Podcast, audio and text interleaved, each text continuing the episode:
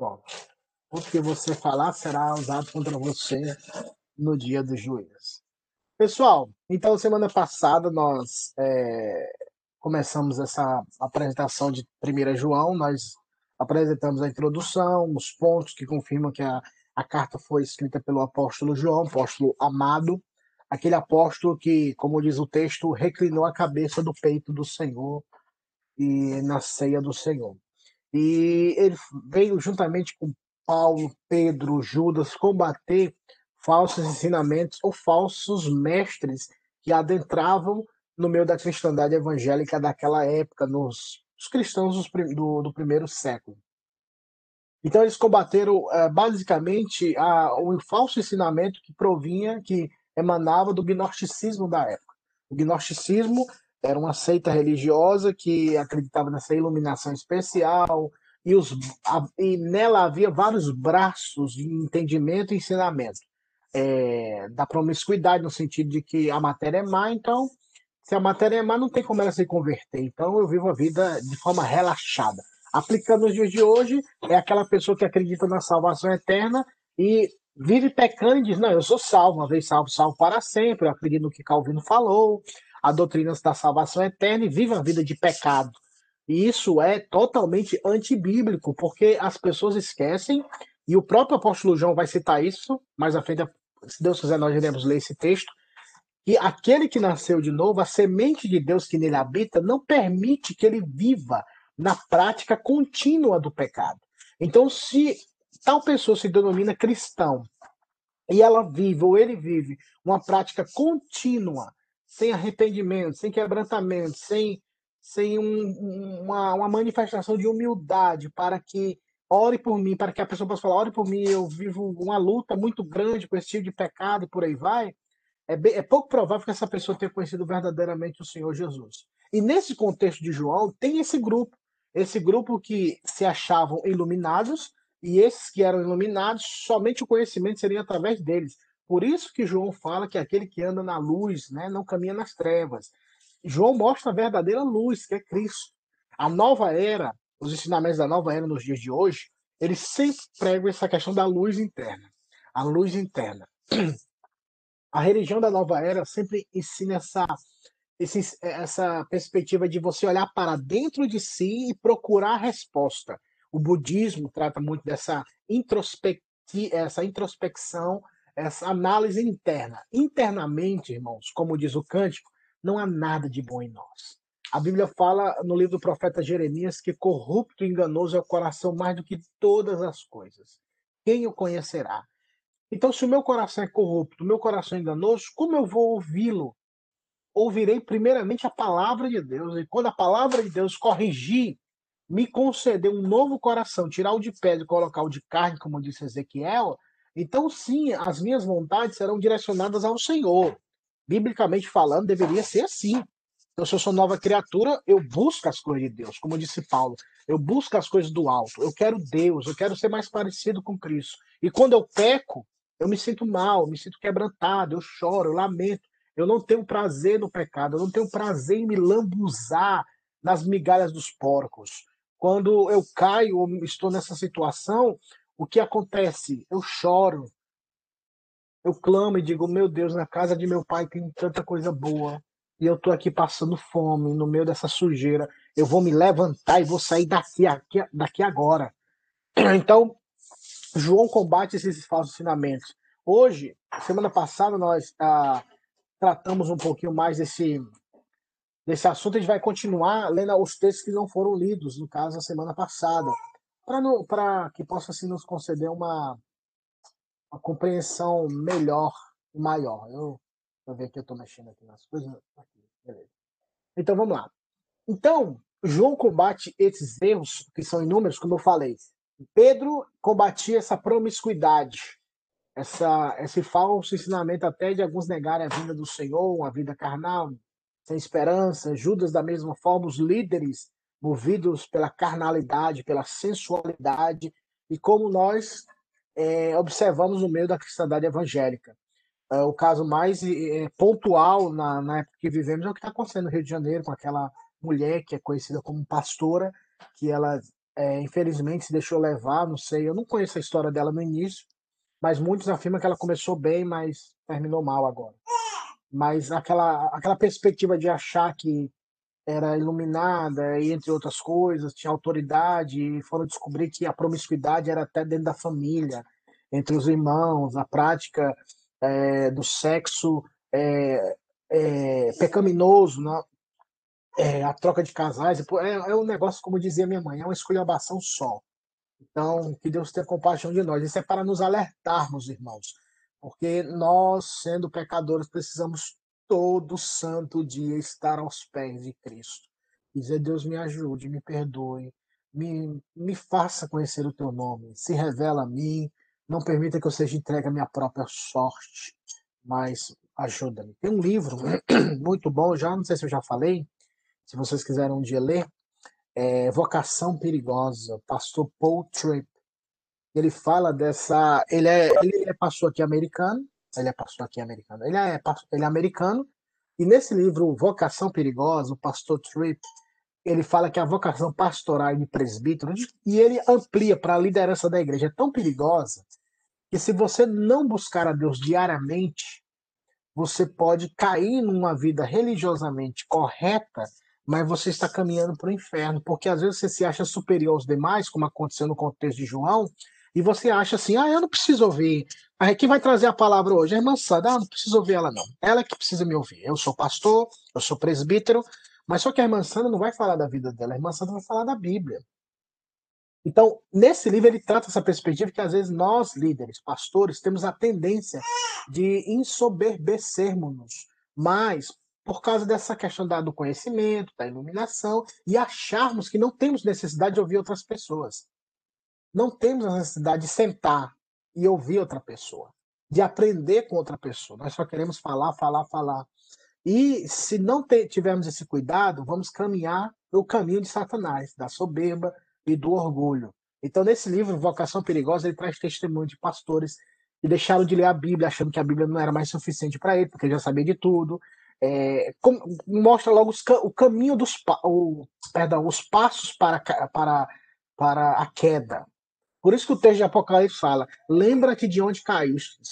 Porque a queda não foi naquele momento do futuro, foi lá atrás, quando a pessoa parou de ler, parou de ler a palavra, parou de orar, parou de buscar Deus no secreto, no íntimo, e começou a viver só na, na, na, no aspecto externo. Quando as pessoas te veem, você ora, quando as pessoas te veem, você lê Bíblia, quando as pessoas te veem. Então, não, há, não, não pode ver esse, esse aspecto dúbio. E Tiago fala, né? Homem de ânimo dobre, você leva, é como as ondas do mar, levado para lá e para cá. Então, esse livro é muito bom. É, é, é, é direcionado a líderes, pastores e presbíteros. Mas todos, como cristãos, precisamos ter essa noção. Em síntese, em síntese o livro ele resume assim: todo dia precisamos da graça de Deus, irmãos. Todo dia. Todo dia precisamos dizer: Deus, me ajude. E quando dormirmos, dizer: Deus, obrigado por essa noite. Obrigado por esse dia, abençoe essa noite. Sempre temos essa noção de dependência de Deus, sempre. Foi o que Elias falou no Antigo Testamento. Eu vivo diante da face do Senhor. Elias falou isso para cá, eu estou diante da face do Senhor. Ou seja, eu vivo diante dele, ou seja, para mim ele está aqui toda hora do meu lado. Para mim ele está toda hora eu estou com ele e ele está comigo. Então, essas pessoas que alegam essa iluminação especial, elas têm essa tendência de não ouvirem ninguém. Esse é o contexto, porque eles se acham iluminados e eles se acham que obtiveram uma luz especial. Mas o texto que nós vamos ler agora, eu peço que a gente possa ter essa dinâmica na leitura, para nós encerrarmos hoje é, primeiro, segundo, terceiro João, para domingo que vem começarmos o Apocalipse. os fins dos tempos, irmãos. Já dizia os. Uh, como era o nome daquele da Globo, uh, que, que, leu a Bíblia, o, não, é o Cid Moreira. Oh, a Globo oh. Então vamos ler Apocalipse. Então, para combater esse falso ensinamento, João apresenta que a verdadeira luz já chegou, que é Cristo. Então vamos ler lá, abra sua Bíblia, no celular ou, ou papel, ela, papel e leia. Vamos ler os textos. É, 1 João, capítulo de número 2, versículo de número 8. 1 João 2,8.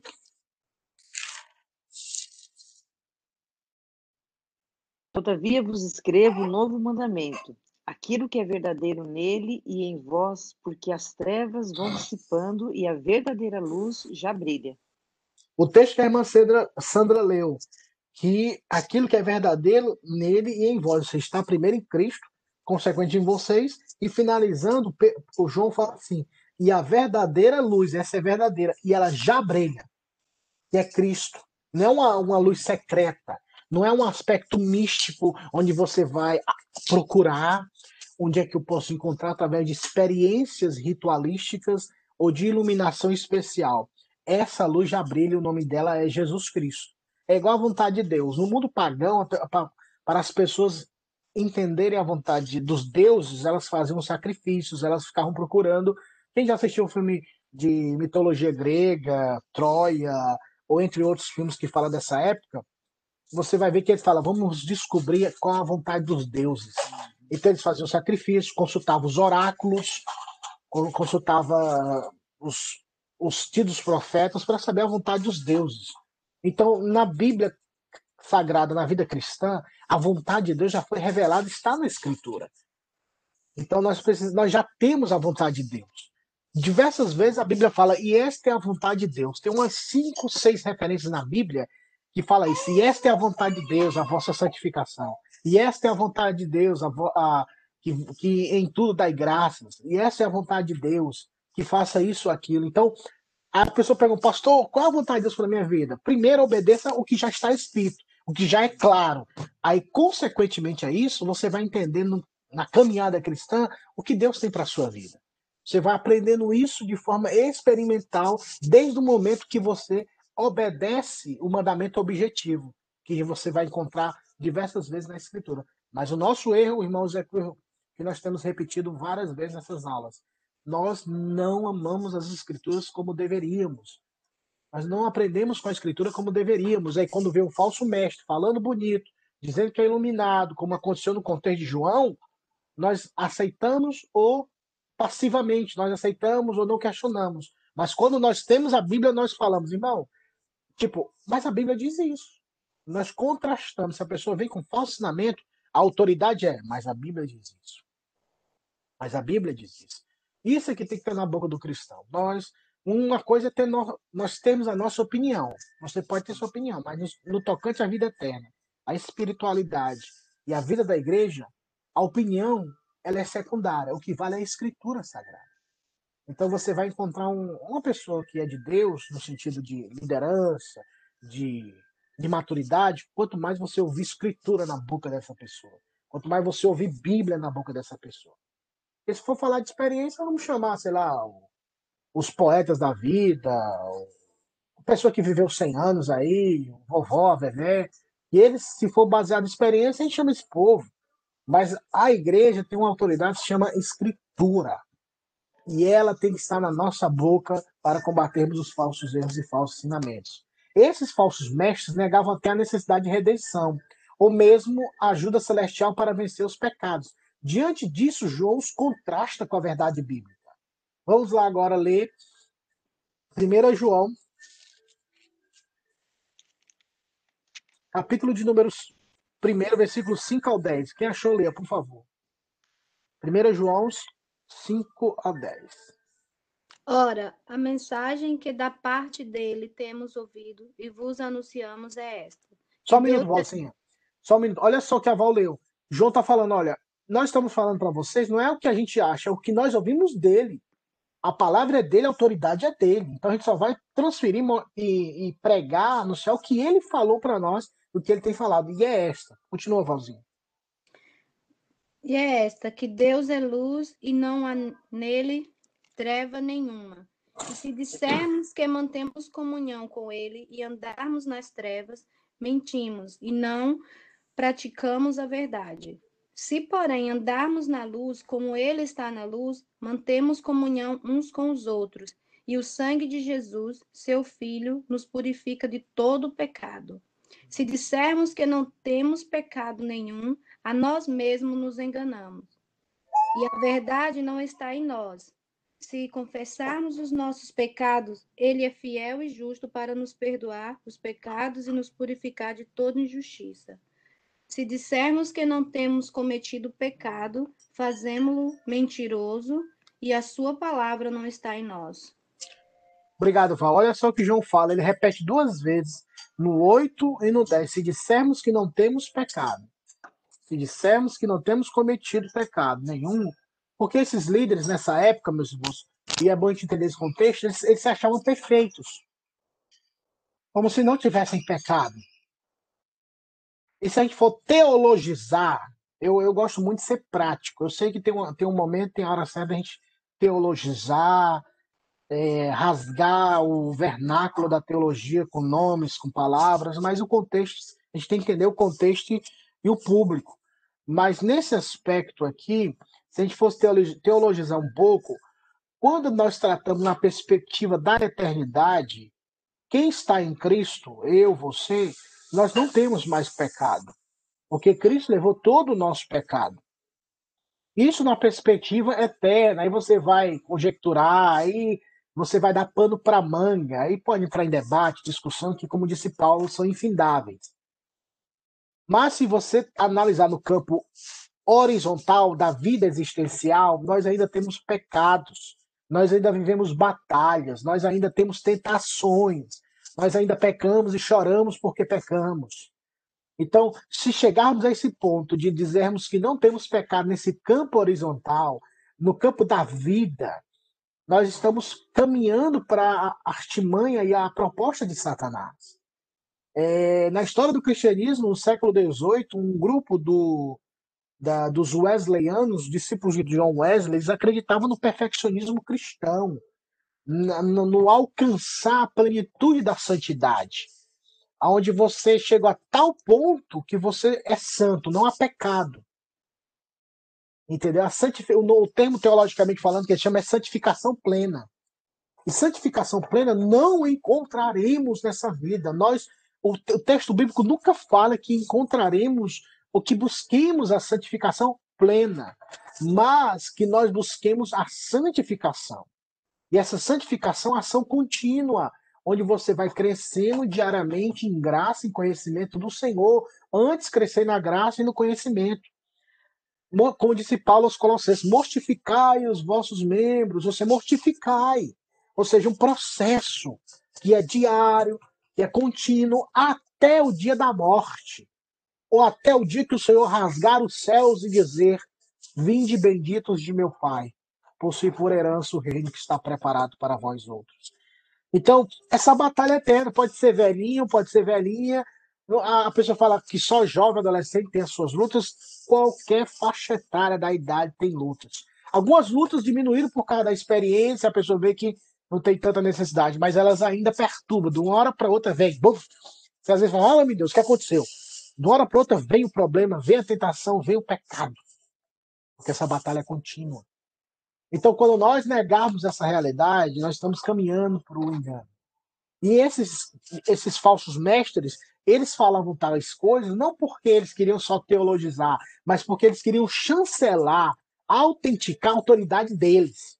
Nós somos perfeitos e vocês têm que ouvir a nós. Vocês têm que ouvir a mensagem que trazemos, porque nós encontramos a luz. E não temos pecado, porque nós encontramos a perfeição, essa experiência mística. Então ele já combate, João combate. Puf. Aí João vai se direcionar àqueles que são crentes. Aquele, ele já ele combate os que não são crentes, são falsos mestres, e agora eles vão combater os que são crentes que passam essa luta que porque muitas vezes você fala assim, não, a vida é perfeita e por que, que eu erro tanto? É aquela velha história do Facebook, irmãos, vamos abrir um parênteses. É a vida do Facebook. Facebook, todo mundo ri, todo mundo é feliz, todo mundo tá maravilha. E casais, lá, tanto em Brasília como em outras regiões, que eu tive a oportunidade de conversar com alguns casais, alguns ficam falando, nossa, mas a vida do fulano, ah, sorrindo, é feliz. E a pessoa fala que nunca no relacionamento teve uma discussão, nunca teve um problema, no relacionamento de não sei quantos anos. Aí eu falo assim: olha, primeiro de tudo, a gente tem que entender uma coisa: mentir é pecado. Às vezes a pessoa quer mostrar um, um estereotipo que ela não é. Desculpa, que ela não obteve, mas para ma manter o, a, o aspecto externo. Todo relacionamento tem conflitos, irmãos. Todos. Não se engane se você vê um casal, um solteiro, uma solteira, um pai, uma mãe vivendo aquela, mostrando que tá tudo beleza. Não tá, não. Todo mundo tem lutas, todo mundo tem o um momento da discussão, tem o um momento da, das batalhas, das tentações. Mas a diferença é que eles viverão em Cristo e vencerão essas batalhas. Agora, você negar, dizer que nunca um casal, aqueles palestras de casamento, somente aqueles que fazem palestra e falam que nunca tiveram problema nenhum e tem autoridade para falar para nós ou para você, aí, meu filho, você não, não compra isso não, viu? Porque, na verdade, todos nós temos falhas. Aí, quando você vê essas situações, você que é crente, você vai falar o quê? Nossa, eu não sou crente, não. Eu não sou crente, não, porque eu, eu tenho luta todo dia. Eu, tenho, eu passo problema todo dia. Eu, eu, eu luto para ler Bíblia. Eu luto para ser bênção na vida da minha mulher. Eu luto para ser bênção na vida do meu marido. Eu luto para ser bênção na vida do meu filho. Eu luto para ser bênção na vida da minha mãe, do meu pai. E só encontro problema, dificuldade. Então você fica com aquela vida assim, tipo, eu não sou ninguém. Você se. Tipo, você se auto destrói no sentido de dizer, poxa, eu não sou crente. Porque cria-se uma imagem falsa e você acha que é verdadeira. Então, tenhamos cuidado. Aí, quando João vê isso, ele combate os falsos ensinamentos, agora vai orientar aqueles que são crentes, que pecam, que são surpreendidos no pecado. Qual é a resposta para eles? Para eles, João dá outra conotação. Vamos lá, vamos ler primeiro João 2. Continuando o texto que Valzinha estava lendo, agora a gente vai para o capítulo 2, o versículo, o versículo 1 e versículo 2. 1 e o 2.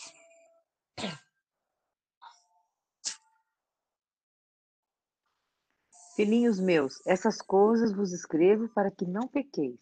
Se todavia alguém pecar, temos advogado junto ao Pai, Jesus Cristo, o justo. E ele é a propiciação pelos nossos pecados, e não somente pelos nossos próprios, mas ainda pelo, pelos pecados do mundo inteiro. Agora João se direciona aos seus filhinhos. Lá na frente vai ver uns textos quando, Jesus, quando João fala assim: esses não pertenciam, não eram do nosso grupo, por isso que saíram do meio de nós. Agora, quando é do grupo e fala filhinhos, se direciona aos crentes, aos cristãos. É possível pecar? É. Mas ele orienta: olha, não pequem. Mas se a condicional.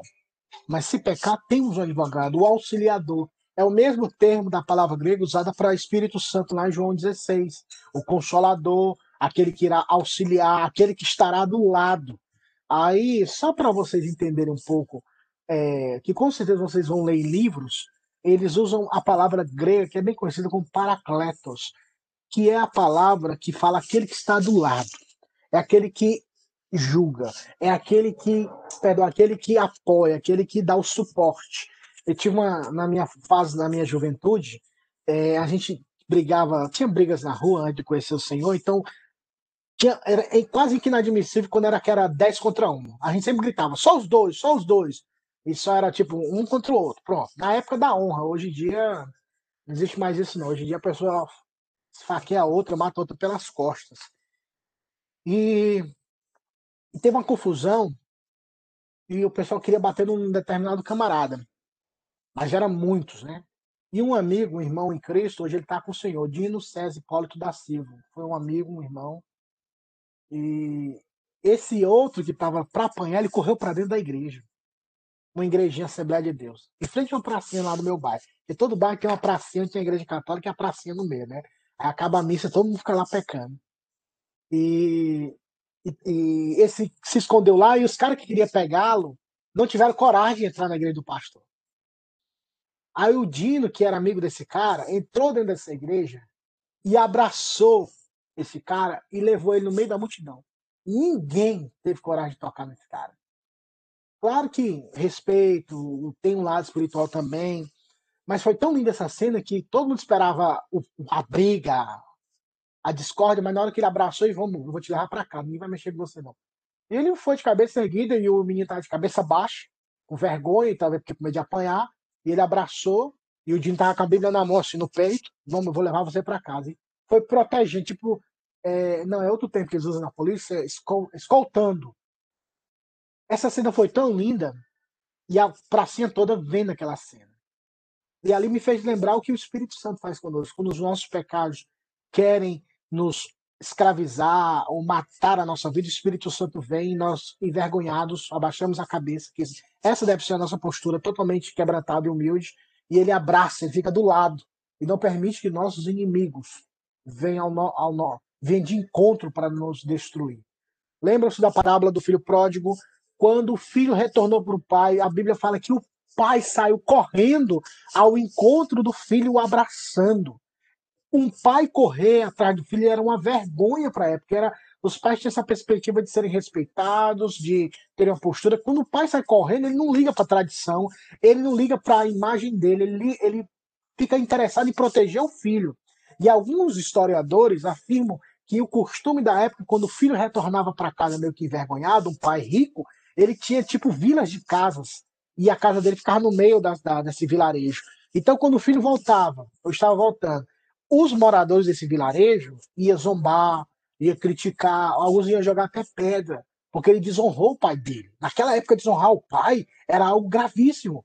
E esse rapaz seria é, injuriado, até mesmo apedrejado. E o pai corre para defender aquele filho da vergonha, defender aquele filho, talvez do apedrejamento. Porque quando o pai o abraça, todos os seus algozes, aqueles que tentam ou tentarem tripudiar a vida daquele jovem é protegido pelo Pai. O Espírito Santo faz isso com você. Faz isso com a Sandra, com a Val, com o Jonas, comigo, com os nossos familiares. Quando nos voltamos para Deus, como diz o texto, nós temos um advogado. Esse advogado ele está pronto a defender nossa causa. Ele não cobra por, por hora.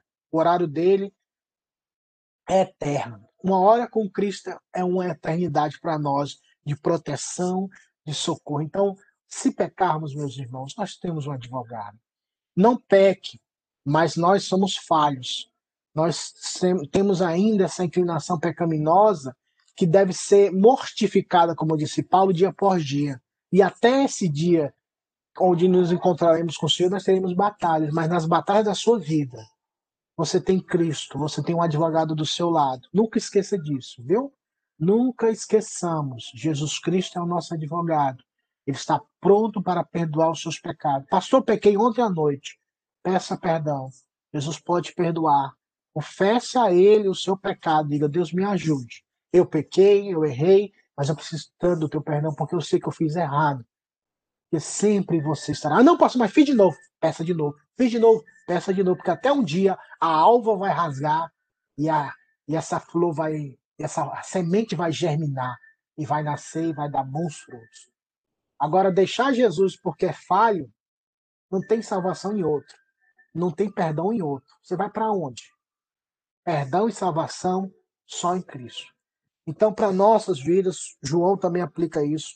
E para quebrar esse dilema, ele fala não só por nós, mas pelo mundo todo. Não todas as pessoas, mas todas as tribos, povos, línguas e nações não é só um grupo iluminado, um grupozinho pequeno, mas são milhões e milhões e milhares de milhares, como disse Apocalipse. O próprio João, quando teve a revelação que a gente vai, se Deus quiser ver esses textos, ele fala que viu uma multidão diante do, do trono do Cordeiro, que era milhões de milhões e milhares de milhares. Tipo, era algo extremamente gigantesco. Então nós não podemos comensurar, nós não podemos chegar a um cálculo e dizer quantos. Eu tive um professor de física, sempre esses caras que, que querem ser muito inteligente, eles querem, eles vêm com umas, umas coisas meio doidas. E eu estava na escola dominical lá em Fortaleza, e esse cara era professor de tinha mestrado em física. E ele falou que calculou quanto tempo seria a eternidade. Eu, como é que é? Ele falou quanto tempo seria a eternidade. Ele fez um cálculo lá. Eu falei, cara, como é que tu chega a essa conclusão se o que é eterno é eterno, não tem fim? E tu calculou quanto tempo vai ser a eternidade? Aí ele se baseou com que Pedro falou que um dia para o Senhor é como mil anos e mil anos como um dia. Aí ele criou um cálculo baseando em mil anos vezes um dia, que é 24 horas, e fez um cálculo doido lá e chegou a uma conclusão de um número tão extenso que ele calculou quanto seria o tempo da eternidade. Olha a loucura. Eu falei, rapaz, você perder esse tempo fazendo isso, você podia estar lendo Bíblia, orando, porque eternidade é eterno, não tem fim, Zé Mané. Mas aquela arrogância de mostrar que é experiente, que sabe mais que os outros, Faz a pessoa até rir da pessoa. Mas a pessoa falou assim: nós calculamos, chegamos, quanto tempo será a eternidade? Oh, meu Deus. Então, para todos sempre, não só para vocês, os iluminados, é para todas as pessoas que estão em outros países, em outras religiões, em outras etnias, em outras raças. Deus vai salvar através do seu sangue. Então nós não devemos ficar nesse mundo de panelinha, que é só para nós. Tá bom? So far, so good? Vamos lá. Ah, tô rasgando meu inglês. O inglês cabe na folha de papel. Vamos lá. Esse grupo afirmava que sem eles o verdadeiro conhecimento místico não seria possível. Foi o que nós já lemos semana passada, quando João fala que a unção, a unção permanece em vós e não tem necessidade que ninguém vos ensine. Segundo esse grupo, os homens não, não escapam das trevas. Diferentemente, João afirma que eles devem receber a luz que já brilhou nas trevas. Foi o texto que foi lido é, pela Valzinha, que é o versículo 9, que ela leu dos 5 ao 10. Os falsos profetas são do mundo, por isso que o mundo ouve. 1 João 4, 5, vamos lá. A nossa missão, enquanto você encontra essa passagem para ler, a nossa missão, irmãos, é sermos fiéis à palavra.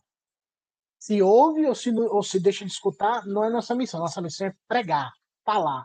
E Deus vai dar arrependimento para aqueles que pertencem a Ele. Quem achou, leia 1 João 4, 5. Eles procedem do mundo, por esta razão falam da parte do mundo, e o mundo os ouve. Veja que João não fala que eles são os seus filhinhos, mas fala qual? Eles. Esse grupo aí de pessoas, eles são do mundo. Então, eles falam e o mundo ouve, o mundo escuta. Ezequiel, quando Deus falou para Ezequiel, falou assim: Filho do homem, profetiza. Quer ouçam, quer deixem de ouvir, porque são casa, casa rebelde. Então você fala, Ezequiel. Não fique preocupado se vocês vão ouvir, não. Fale. Dê o testemunho. Porque Deus é que vai dar o crescimento, se forem da vontade de Deus. Muitas vezes Deus usa só para punir. Deus fala a verdade e a pessoa, tá vendo? A palavra veio, vocês não ouviram porque são casa rebelde. Novamente, para o cristão, segundo João, o padrão deve ser diferente. Enquadrar suas afeições no conjunto de valores completamente diferente do prazer sexual, materialismo e autoglorificação. Vamos lá para esse texto bem conhecido. 1 João, capítulo 2. 1 João, capítulo 2, o versículo do 15 ao 17. Quem achou, leia.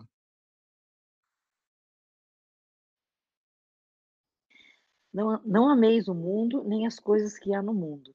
Se alguém amar o mundo e o, e o amor do Pai não está nele, porque o amor do Pai não está nele, porque tudo que há no mundo, a concupiscência da carne, a concupiscência dos olhos, a soberba da vida, não procede do Pai, mas procede do mundo. Ora, o mundo passa bem como a sua concupiscência. Aquele, porém, que faz a vontade de Deus permanece eternamente. Não ameis o mundo, não amem o mundo incondicionalmente, é isso que João está falando. Tudo que é no mundo, as três, os três pontos, que é o, a concupiscência da carne, quer ser, quer ser os desejos, as inclinações da carne, as inclinações dos olhos. Hoje a gente vive num mundo muito estereotipado, irmão. Só, a, minha mãe que falava isso, né? Meu filho só vale quem, é, só, tem, é, só vale quem tem. Acho que era essa frase que ela dizia. No mundo hoje é assim. A pessoa te trata bem se você tiver dinheiro, se você tiver documento, se você for de uma família influente, tudo. Isso dentro da igreja também, meus irmãos, infelizmente. Não deveria ser assim. O desejo da carne, o que o olho vê e a soberba, a vaidade da vida. Essas três coisas, elas passam. Elas passam. O desejo carnal muitas vezes dura uma noite, um copo, minutos, segundos, horas, e depois acaba. Quando você também vê a concupiscência dos olhos, tudo que é bonito hoje, amanhã vai envelhecer, vai se deteriorizar, vai morrer e acabar. Às vezes, isso acontecia muito. Eu estava em Brasília, quase toda semana tinha reportagem de uma mulher que morreu numa. Nada contra quem faz isso, né? Cada um cuida da sua vida. Mas é, naquela questão da de ficar mais bonita, botar seios, tirar a barriga, tudo tipo plástica, é, é, lipoaspiração, esses fatores que podem ser alcançados através de uma boa alimentação e exercício, só que vai demorar mais, eles querem rápido. Porque eles querem ser alguns por pura vaidade, pela soberba da vida. Já são pessoas bonitas, já são pessoas bem fisicamente, já são pessoas que se alimentam bem, mas querem mais, porque porque tudo nessa vida sempre te arranca mais. Aí a pessoa morre com 23 anos, 24, 25, 30, 45, novas, com filhos, mas por pura vaidade. Porque a soberba da vida, ela passa, a gente quer mais, quer mais. O mundo nunca vai saciar a sede da nossa alma. Só Cristo pode saciar. Por isso que João fala: todas essas coisas passam, mas aquele que faz a vontade de Deus permanece eternamente. Vamos por esse caminho, viu, irmãos? Vamos continuar no nosso texto. Agora, é, rapidamente para finalizar, para a gente já ir para a terceira e segunda jogo vai ser rápida. Para João, o verdadeiro conhecimento é, de Cristo levaria o fiel a demonstrar esse conhecimento dentro de um padrão ético, gerado pela nova vida em Cristo, pela natureza que recebeu. Por isso, os falsos mestres não poderiam viver na luz. Esse é o texto que eu queria ler com vocês, que a gente vai ler só o primeiro texto lá de 1 João 3. 1 João 3, o versículo 1 e o versículo 3, aí depois do versículo 7 ao 10. Vamos lá. 1 João 3, 1. Vede que grande amor nos tem concedido o Pai, a ponto de sermos chamados filhos de Deus. E de fato somos filhos de Deus. Por essa razão o mundo não nos conhece, porquanto não o conheceu a ele mesmo. Perceba, já João já falou, há uma inimizade, há um conhecimento dos filhos de Deus e quem não é filho de Deus. O grande amor, isso foi baseado no amor de Deus. Agora o versículo 3, mostrando a purificação. E assim mesmo se purifica tudo que nele tem essa esperança, assim como ele é puro. Então a vida de promiscuidade que os líderes viviam, dessa vida a, a, a, essa vida promíscua, essa vida dissimulada, como disse Judas, não deveria ser o padrão ético. A vida é diferente. Se o mundo faz, nós não fazemos. Se o mundo pratica, nós não praticaremos, porque o nosso padrão é outro. A nossa conduta é outra por causa do amor de Deus, que nos, que nos tornou filhos de Deus, e porque nós amamos Ele e nós nos purificaremos por amor a Ele. Não é porque eu quero ser santo só por eu ser santo. Eu quero ser santo porque Ele é santo. Eu quero ser santo porque Ele me conquistou para essa missão de sermos santos como Ele é, como disse Pedro, de santo, porque o Senhor, vosso Deus, é santo. Agora vamos lá para o versículo 7 até o versículo 10. Eu vou ler, tá bom? Acompanhe comigo a leitura que eu vou fazer. Diz assim: Filhinhos, não vos deixei enganar por ninguém. Aquele que pratica a justiça é justo, assim como ele é justo. Seguindo o exemplo de Jesus. Versículo 8. Aquele que pratica o pecado, olha só, que pratica o pecado procede do diabo, porque o diabo vive pecando desde o princípio. Ou seja, nós entendemos a primeira parte tendo por base a segunda. O diabo peca, é uma coisa, até um gerúndio aí, vive pecando. Então você ter o mesmo padrão do diabo é porque você vive pecando. Então, para você entender esse texto, você tem que ler a segunda parte, porque tem alguns que falam, ó, tem versões que falam aquele que comete pecado. Se isso fosse, seria até contradição, porque João não falaria para você dizer que tem um advogado se você comete pecado. Porque em João fala, ó, se você comete o pecado, você tem um advogado. Mas se eu sustentar essa opinião de que eu tenho que ser uma santificação plena e não posso pecar, porque tem algumas pessoas que defendem, ó, você não pode pecar como cristão. Mas eu não posso pecar continuamente no sentido de como o diabo que vive pecando. Eu também não posso dizer, ah, então não posso viver pecando, então eu vou pecar um pecado hoje, amanhã eu peco outro, depois de amanhã eu peco outro pecado, para não pecar continuamente um pecado. Ah, é a mente do diabo mesmo, né? Porque é a justificativa de ver pecando de forma diferente. Tá errado, crente. Então, versículo 9, versículo 8. Para aquele que pratica o pecado, procede do diabo, porque o diabo vive pecando desde o princípio. Graças a Deus por isto se manifestou o Filho de Deus para destruir as obras do diabo.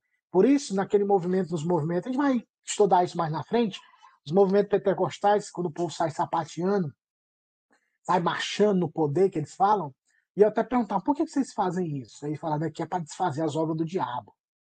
Ele sai rodando, sapateando, é para desfazer as obras do diabo, porque a Bíblia diz que pisará o leão a áspide, calcará nos pés. Então, nós pisamos no leão e na áspide, nós pisamos em Satanás, e quando a gente pisa, a gente está desfazendo as obras do diabo. Eu falo, tá vendo? É porque não leu 1 João 3,8, parte B. Quem desfez as obras do diabo foi Jesus. Então, se ele desfez, é de uma vez por todas. Versículo 9: Todo aquele que é nascido de Deus não vive na prática do pecado, pois o, o que permanece nele é a semente divina. Olha só o que falamos. Todo aquele que é nascido de Deus, não é aquele que vai para a igreja, é aquele que é nascido de Deus, nasceu de novo, não vive na prática de pecado, pois o que permanece nele é a, é a divina semente. Ora, isso não pode viver, esse não pode viver pecando porque é nascido de Deus tem uma semente nele e ele é nascido de Deus. Então, a nova natureza, ela busca Deus. Ela quer Deus, ela não vai se amoldar, ela não vai se coadunar, ela não vai se harmonizar com a mesma melodia do pecado. Por quê? Porque há uma semente dentro dele e dela que não permitirá que essa pessoa volte de uma vez por todas à prática do pecado e abandone Deus. Por isso é que nós acreditamos de uma vez salvo, salvo para sempre. Ah, mas eu, eh, aquela pessoa, pastor, é, conhecia a verdade. Ele viveu na igreja 300 anos e se desviou e morreu. Eu falei, nunca conheceu Jesus. Ele gostou da igreja, ele gostou da vida, mas ele nunca conheceu o seu Jesus. Porque quem conhece Jesus jamais o abandonará. Porque ele, Jesus, jamais abandonará, abandonará aqueles que ele conheceu. Por isso que ele falou: aqueles que vêm a mim, de maneira nenhuma os lançarei fora. Versículo 10 para encerrar. Nisto são manifestos os filhos de Deus e os filhos do diabo. Eita, pastor, tem filhos do diabo? Tem. Eu tive uma professora de teologia do Antigo Testamento que ela dizia assim: todo mundo fala que há várias religiões no mundo, mas na verdade só existem duas religiões no mundo: a de Deus e a do diabo. Todo aquele que não pratica a justiça não procede de Deus. Essa justiça não é justiça social, Black Lives Matter, entre outras coisas. Justiça social, ou a justiça que a Bíblia fala, é a justiça de Cristo. É a justiça de Deus que provém de Cristo. É a justiça que é perfeita, que não é politizada, que não é não é arrebanhada para determinado lado A, lado B, lado C de política, mas é a justiça de Cristo. E aquele que não ama o seu irmão. O amor é uma base fundamental. A conduta daqueles que carregam falsos ensinamentos era de fato extremamente abominável. A tal ponto de João aconselhar que não orem por aqueles que tenham cometido tenham cometido tal pecado para a morte. Vamos lá, alguém para mim, por favor, leia 1 João 5, 16 e 17.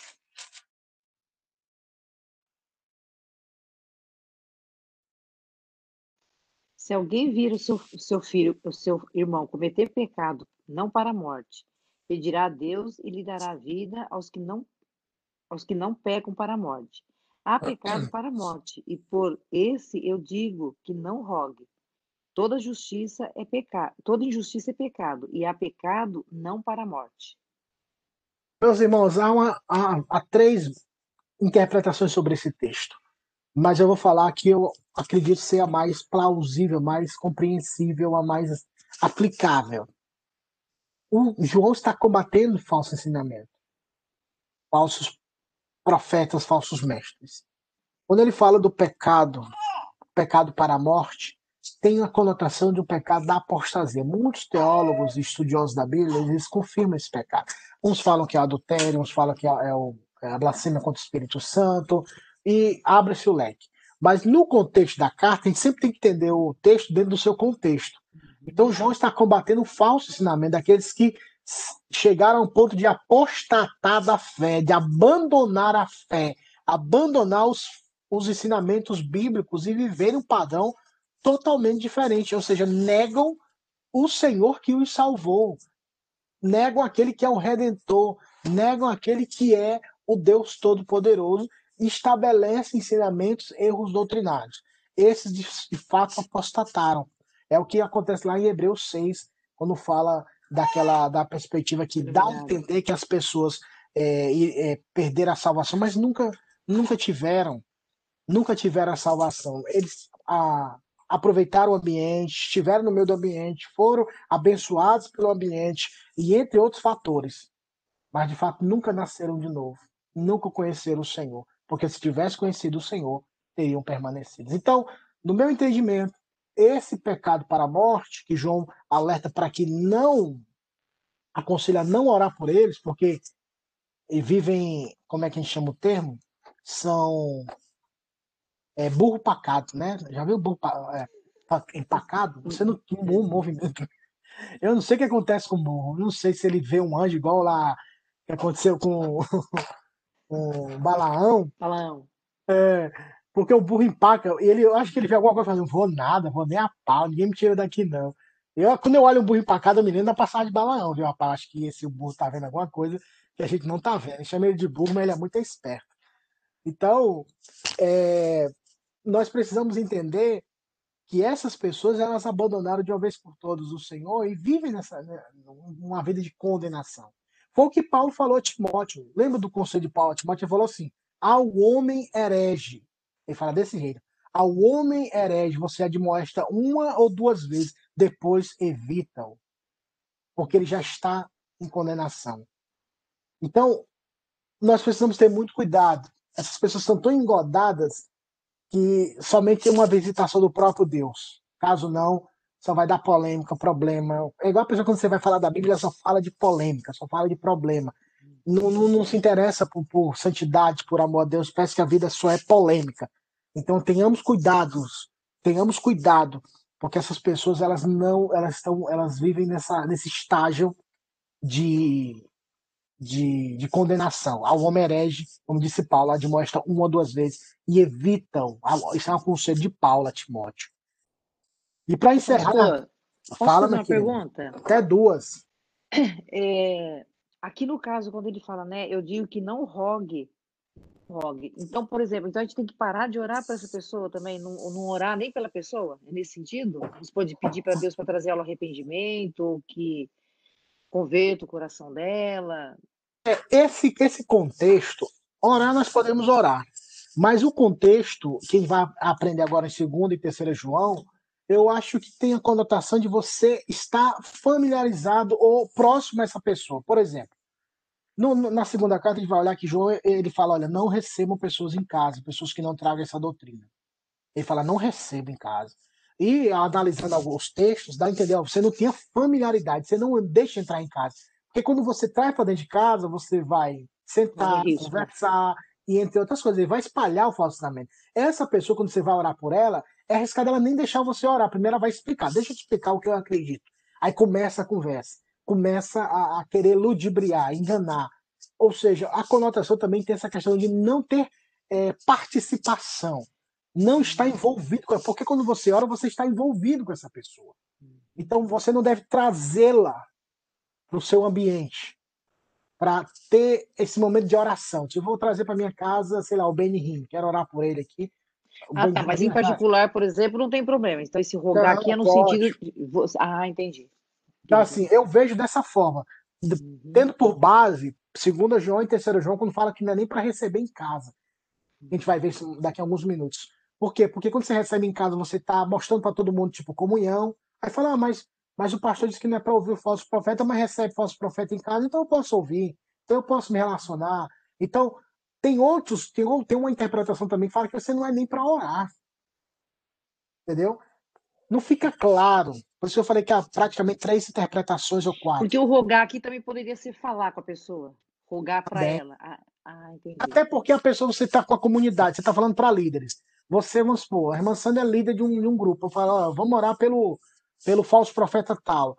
Então, se a gente começa a orar por ele, no sentido de, de, de ter comunhão com ele, é arriscado que você vai mostrar para os seus liderados que se estamos orando por ele, há comunhão entre nós e ele. Uhum. Esse perigo é que João não quer que seja alimentado no seio da igreja, que haja essa aproximação de estarem próximos. Você tá, deu, deu para entender, né? Uhum. Então, tem um lado também, Massanda, que eu já vi alguns comentaristas falando que não é para orar mesmo, não. Não é nem para citar o nome dele. E usa até o termo lá de Jeremias, quando Deus fala para Jeremias que Jeremias estava orando pela nação, que sobre o cativo, cativeiro babilônico.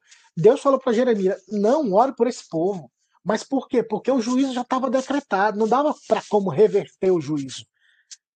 O que deveria orar era para que eles passassem pelo juízo e permanecessem fiéis. Mas o juiz estava vindo, o juiz já estava decretado. Nabucodonosor viria do norte, com uma panela efervescente, e a panela viria, e como o olheiro quebrou o vaso todinho, fez de novo. Então, já estava decretado.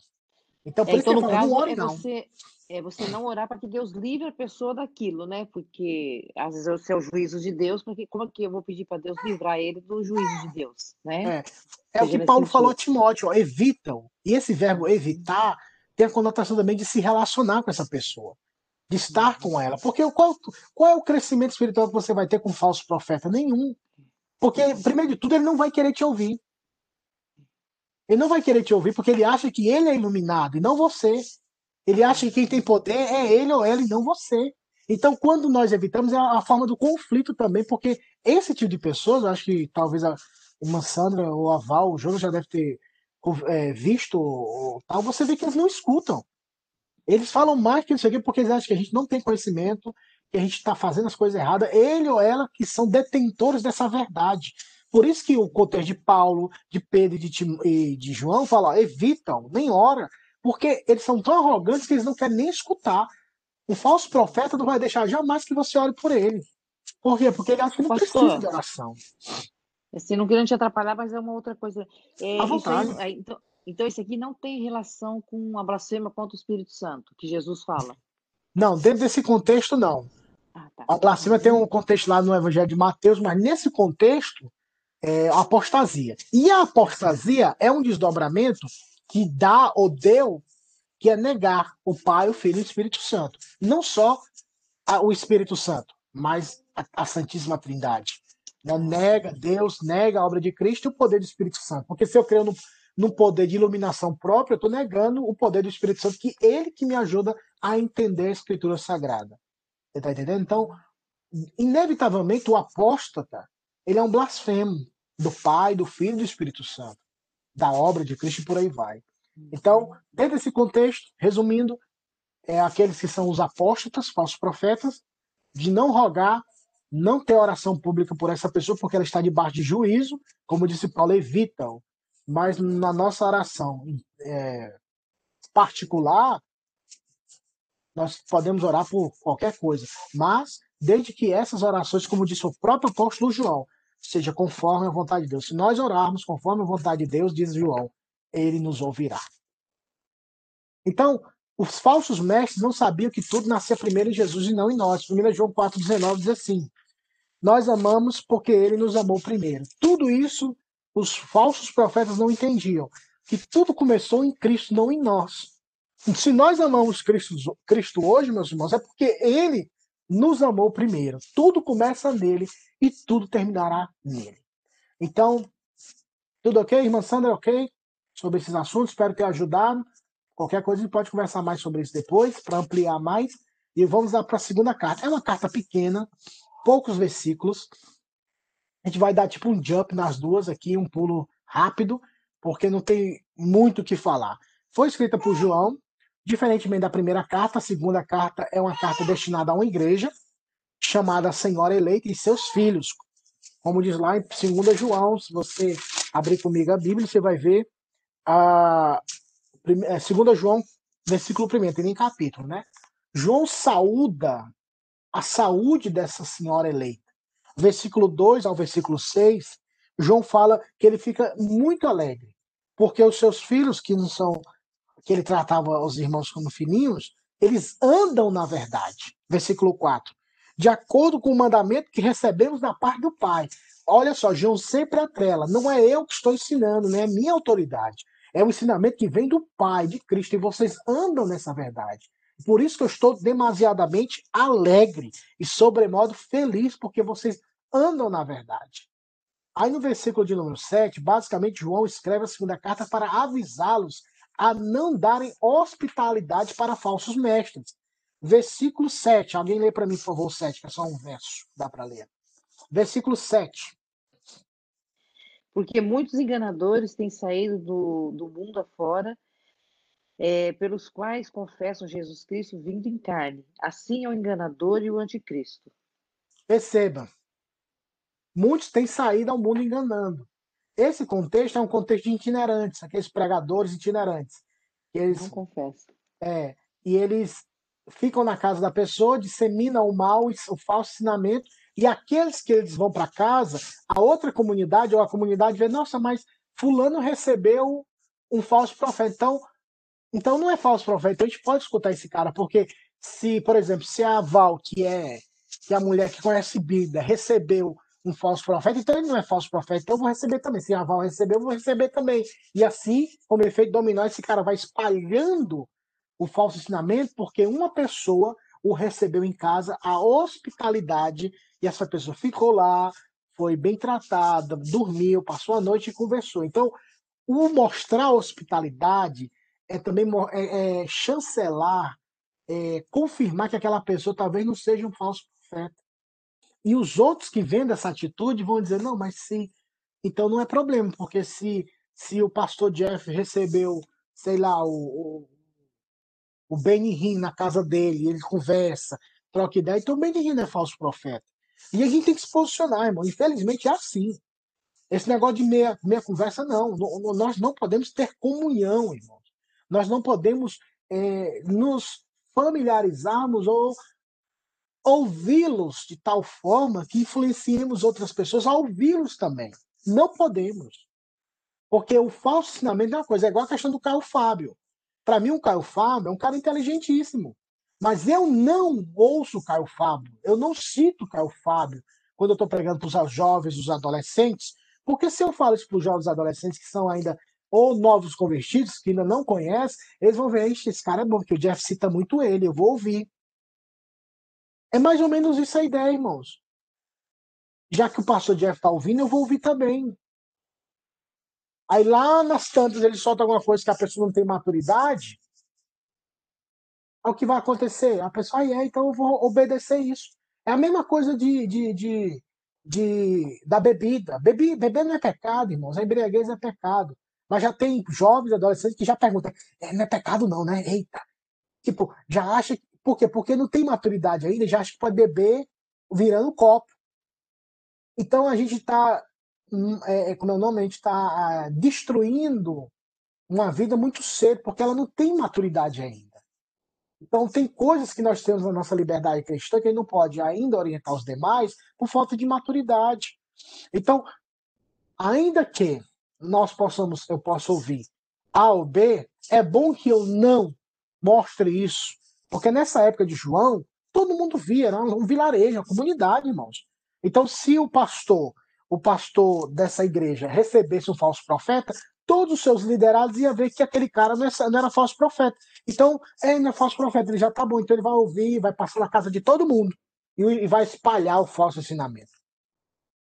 Então, versículo de número 8, que eu vou ler, do mesmo, do segunda carta, diz assim: Acautelai-vos para não perderdes aquilo que temos realizado com esforço, mas para receberdes completo galardão todo aquele que ultrapassa, olha só, aquele que ultrapassa a doutrina de Cristo e nela não permanece, não tem Deus. O que permanece na doutrina, esse tanto tem o Pai como o Filho.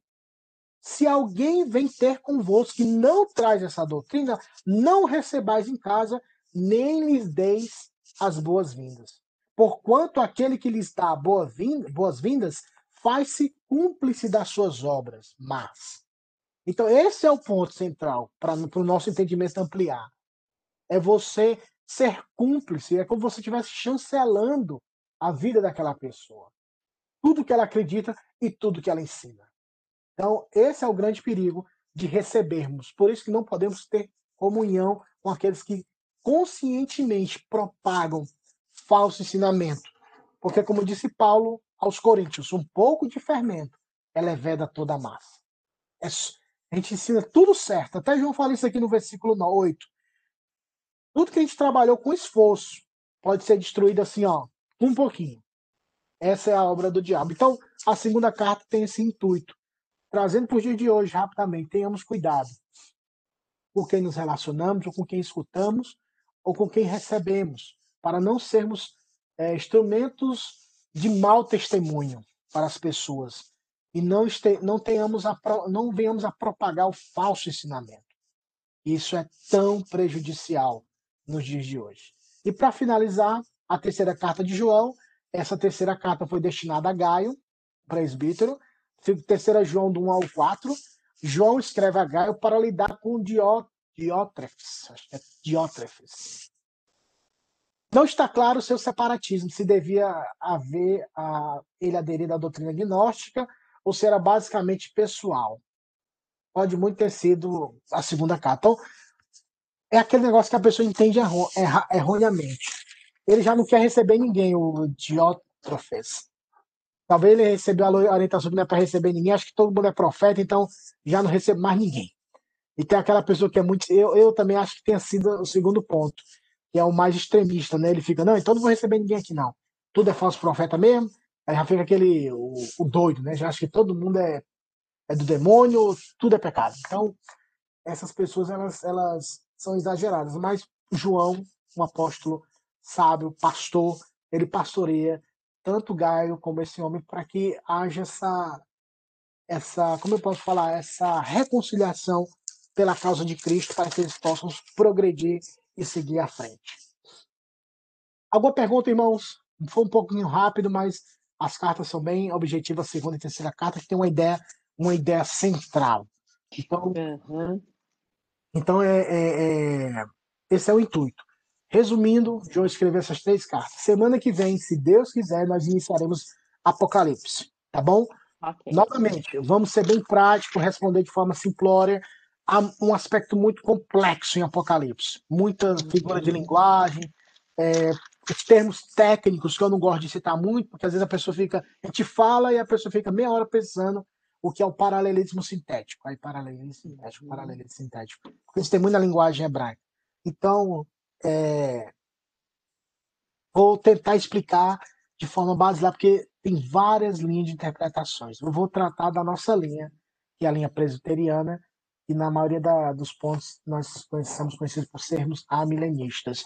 Mas também tem aqueles que são pós-milenistas é, no mundo no mundo reformado. Aí no mundo pentecostal e batista são pré-tribulacionistas históricos ou pré-tribulacionistas dispensacionalistas. Então, são termos que às vezes vai. É, é isso. Que a Bíblia não fala nesses termos, né, pastor? Não fala, é, não fala. Então, a Bíblia. isso são linhas de interpretação. Basicamente, Exatamente. o livro do Apocalipse tem sete linhas de interpretações para o Apocalipse. Mas, como eu falei, eu vou tratar um pouco mais do que acreditamos e tentar evitar muita questão técnica, porque, ah, como eu falei, depende do ambiente que a gente está, né? Então, o meu interesse é que vocês amem mais a Bíblia e se dediquem mais. E na outra semana eu vou trazer o tópico que nós vamos tratar, terminando a teologia do Novo Testamento, que a gente vai, mais uns três domingos, acredito, a gente vai começar um novo tópico eu vou trazer na semana que vem. Espero que os irmãos é, gostem e fiquem conosco para que a gente possa estudar é, de forma bem prática, tá bom? Tudo bem com vocês? Alguma pergunta a externar? Não, você explica de um jeito assim, bem Bem Obrigado, fácil. guerreira Sandra. Continua orando por nós, para Deus nos dar graça. Pastor. Amém. Fala, querido Jonas. Esse estudo que o senhor passa assim no domingo, não tem como a gente ter acesso durante a semana para a gente estar lendo, estudando? O, o, tem a gravação, né? Que o que é, está gra, sendo gravada agora. E você pode acessar no, no,